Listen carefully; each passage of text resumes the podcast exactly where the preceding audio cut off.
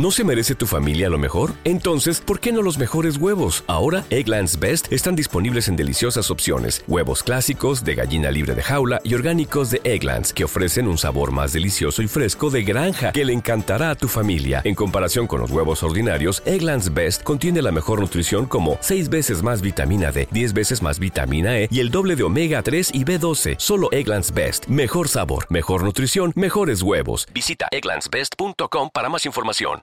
Lucky Land Casino asking people what's the weirdest place you've gotten lucky? Lucky? In line at the deli, I guess? Aha, in my dentist's office.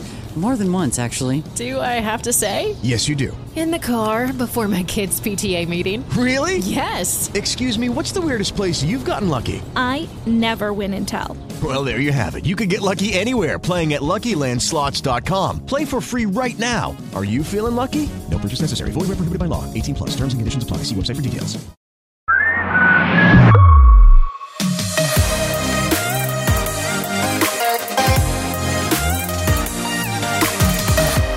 Hola, buenas. Qué gusto que nos estén escuchando y qué gusto tenerlos al otro lado de este micrófono.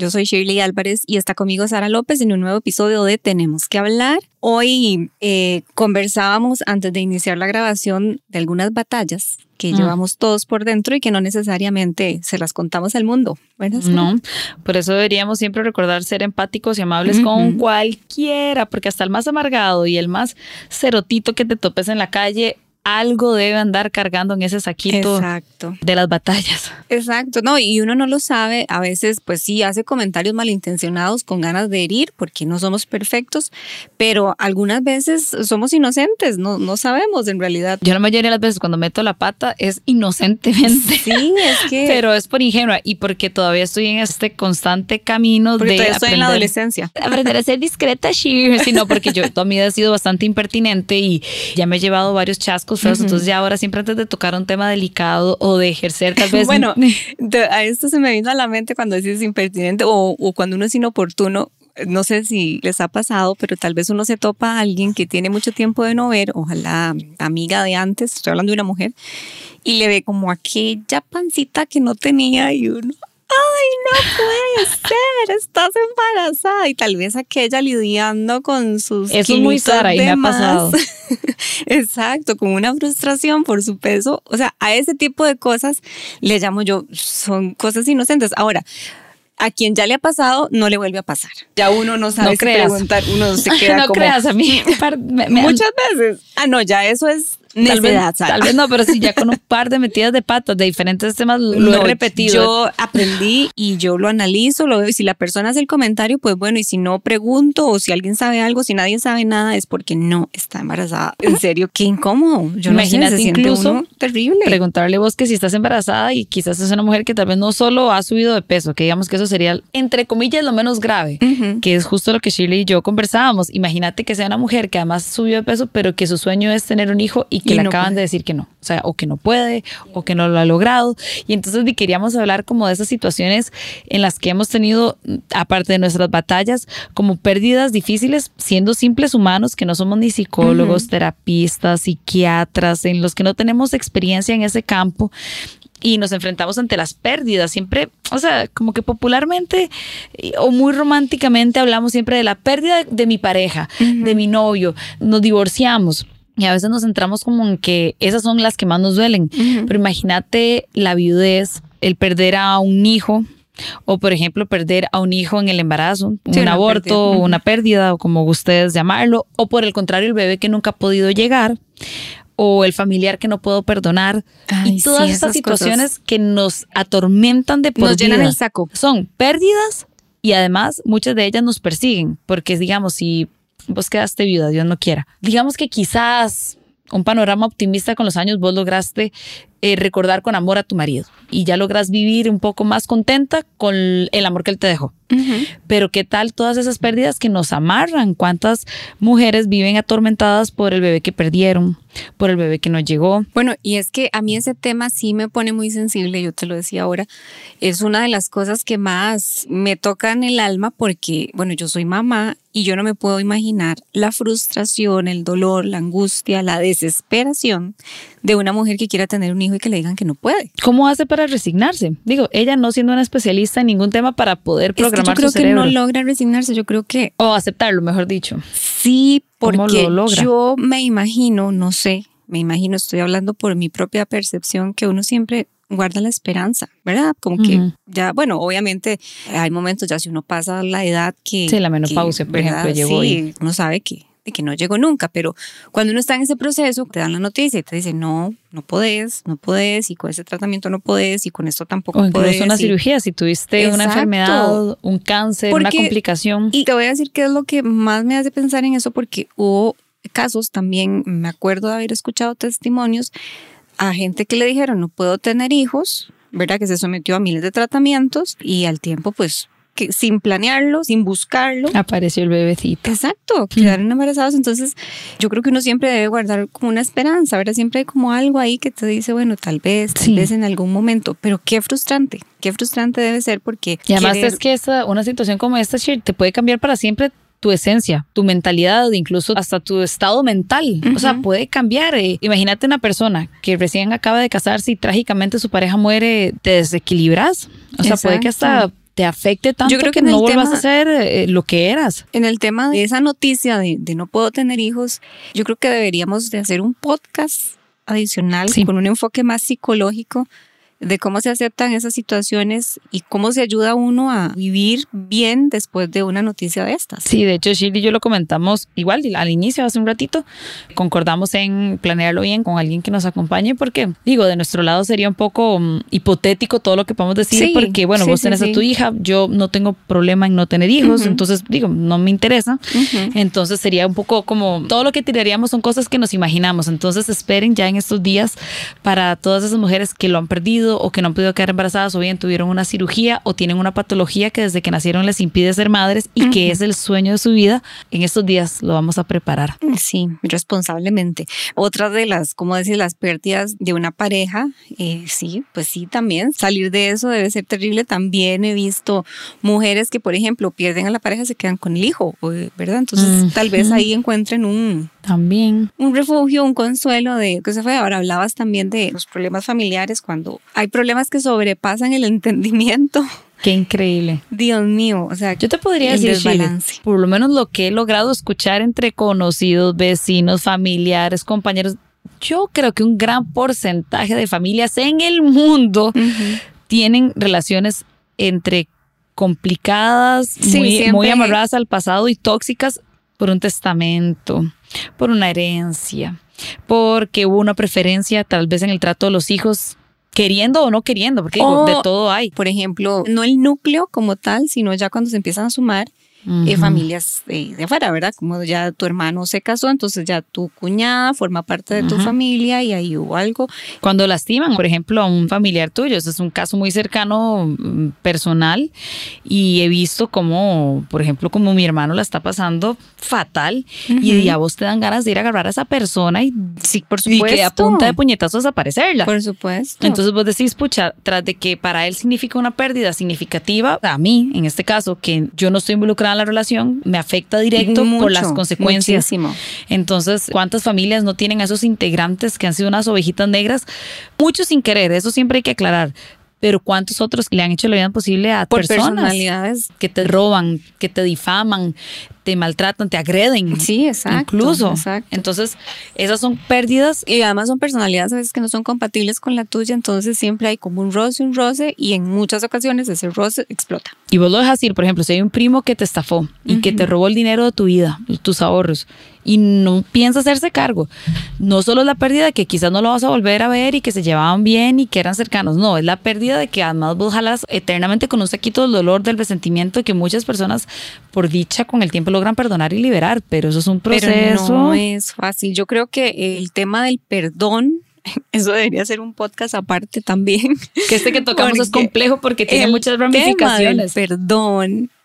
Dios mío, es solo para valientes, o sea, perdonar, pero lo que se llama perdonar Ah, en sí, serio. de verdad. O sea, no decir como, sí, ok, yo te perdono y recuerda uno con dolor y cada vez que puede tira ahí la indirecta y de verdad perdonar. La gente que perdona de corazón es admirable porque yo personalmente es algo que me cuesta mucho y que es algo que siempre y tengo que trabajar, tengo que trabajarlo porque para mí es, ¿qué puedo decir? Es parte de mis metas, siempre, porque me cuesta mucho eso, perdonar y olvidar y seguir como si nada me cuesta mucho. Recuerdo el del juicio, recuerdo la esencia de lo que sucedió, más no si fue acá o, o cuál fue el accidente que hubo, pero un hombre que asesinó a una muchacha o la atropelló, perdonen la falta de detalles, pero es que acabo de recordarlo, y donde después de un juicio extenso, la familia de la joven, sobre todo el papá, se acerca a la hora se le dice te perdono. Pero imagínate, no sé si el juicio duró seis meses, un año o más de eso. Y yo que soy creyente, digo, es que eso es como que humanamente difícil. Eso es como que tiene que haber Ay, llegado ahí Dios, el Espíritu Santo y que te dé la sabiduría para Sí. comprenderlo, incluso hasta para perdonarlo. La aceptación es como, no forma parte de nuestras virtudes humanas, la aceptación, el perdón. El Son las que nos diferencian de los animales, pero sean como sea, tenemos una parte animal Sí, muy o sea, arraigada. no- y no voy a generalizar, ¿verdad? Yo sé que hay gente que todos sus temas le gusta viajar liviano, que es lo más recomendable, no cargar con nada, porque al final de cuentas eh, el que no perdona es precisamente el que carga, carga con el dolor. y no creas, la angustia, cuando vos con- te disculpas y no te perdonan, vos tenés siempre un sentimiento, pero, pero es más liberás, pesado el que mencionas. Pero liberás porque, es- pues ciertamente quien se acerca, pide perdón, ya está dejando ir algo que no puede controlar, ¿verdad? Ya la Eso otra sí. persona sabrá si, si lo toma o no, pero dar ese paso, yo no sé, yo creo que, bueno, a mí personalmente, como les dije, me cuesta muchísimo y sí, estoy trabajando en eso y tengo que mejorar, les haré un update después.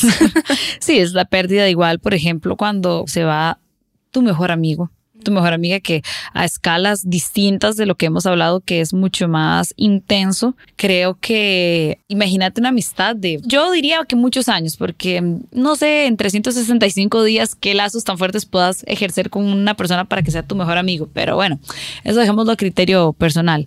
Pero imagínate un amigo de años, de años de verdad, esa persona que en realidad es tu hermano tu hermana y llega a un punto de quiebre donde esta persona desaparece, ¿cómo lo extrañas? Y ves fotografías y lo recordás y necesitas conversar, dialogar.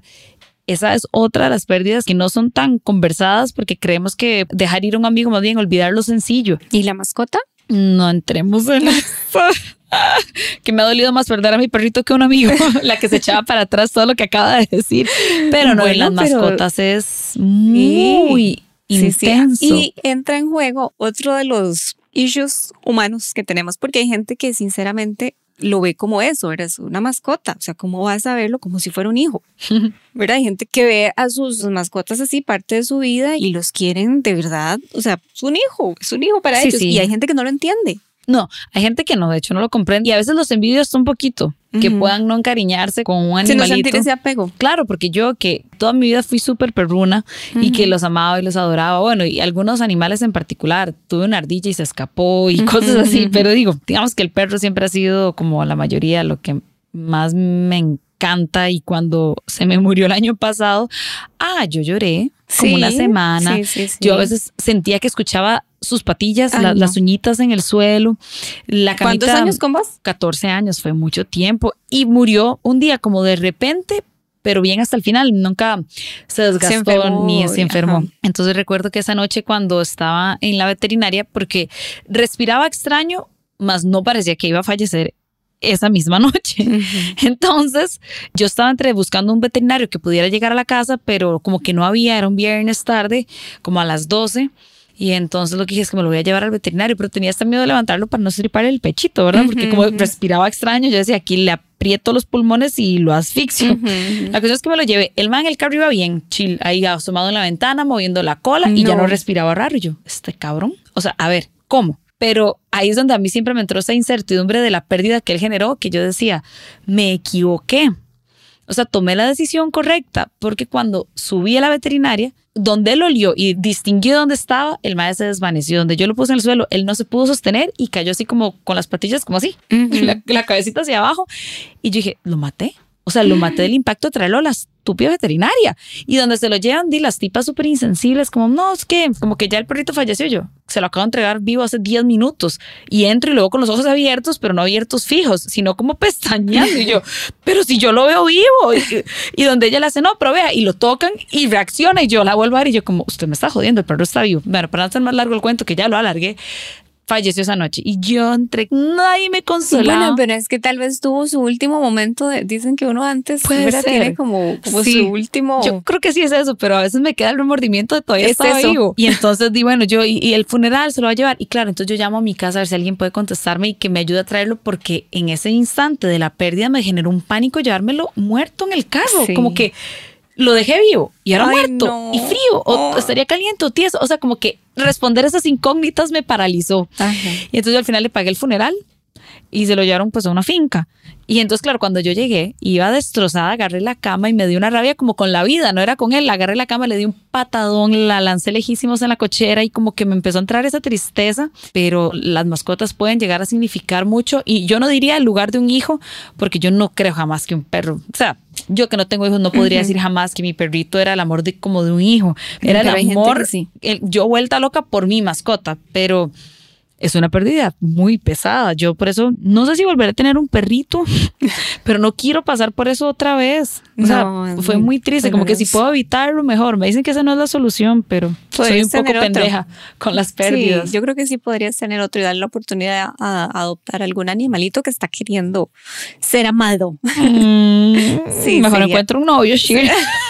bueno, también. Algún animalito perdido para Ay, que quiera un ser amado. novio con perro. Ah, Bueno, esa puede ser otra, pero es que el problema es que ya cuando uno encuentra a alguien que tiene un perro, ese perro no le responde a uno bien, le responde al dueño. Bueno, pero, pero digo, así ya tenés novio, que es un- algo importante, y además tenés una mascota que ya no vas a pasar por eso Ay, por, por otra vez, porque ya lo vas a tener como a ratitos. Es como los sobrinos.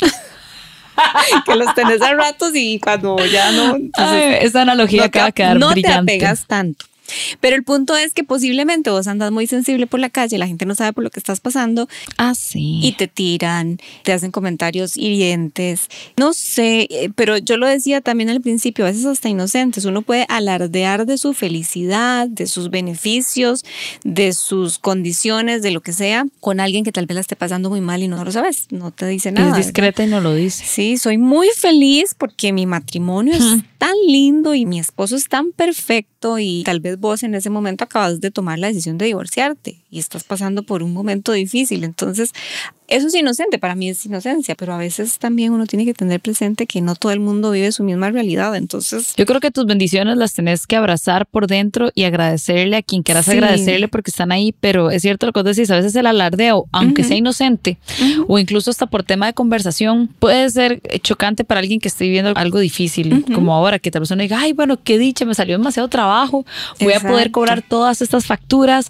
la, la, la, pero esa persona acaba de perder su trabajo Sí. o hace un par de meses Sí, sí, y sí, está sí. angustiada por dentro, que no quiere arruinarte tu momento feliz pero está en un momento de angustia. Entonces yo creo que lo que son bendiciones o momentos de alegría, tenemos que aprender a reservarnos un poco más eso, compartirlo con gente muy, muy, muy cercana, porque no sabemos si entre nuestra alegría podemos lastimar a alguien. sí, sí, sí, es cierto. Pero bueno, ya tenemos ahí dos temitas. Yo creo que el tema del perdón, el Ya los tema apunté. de...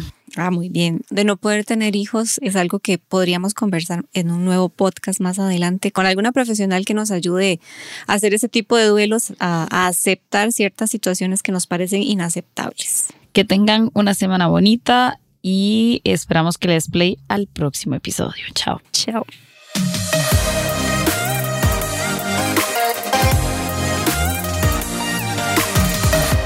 Una producción de Emotions Podcast para T de Más. It is Ryan here, and I have a question for you. What do you do when you win?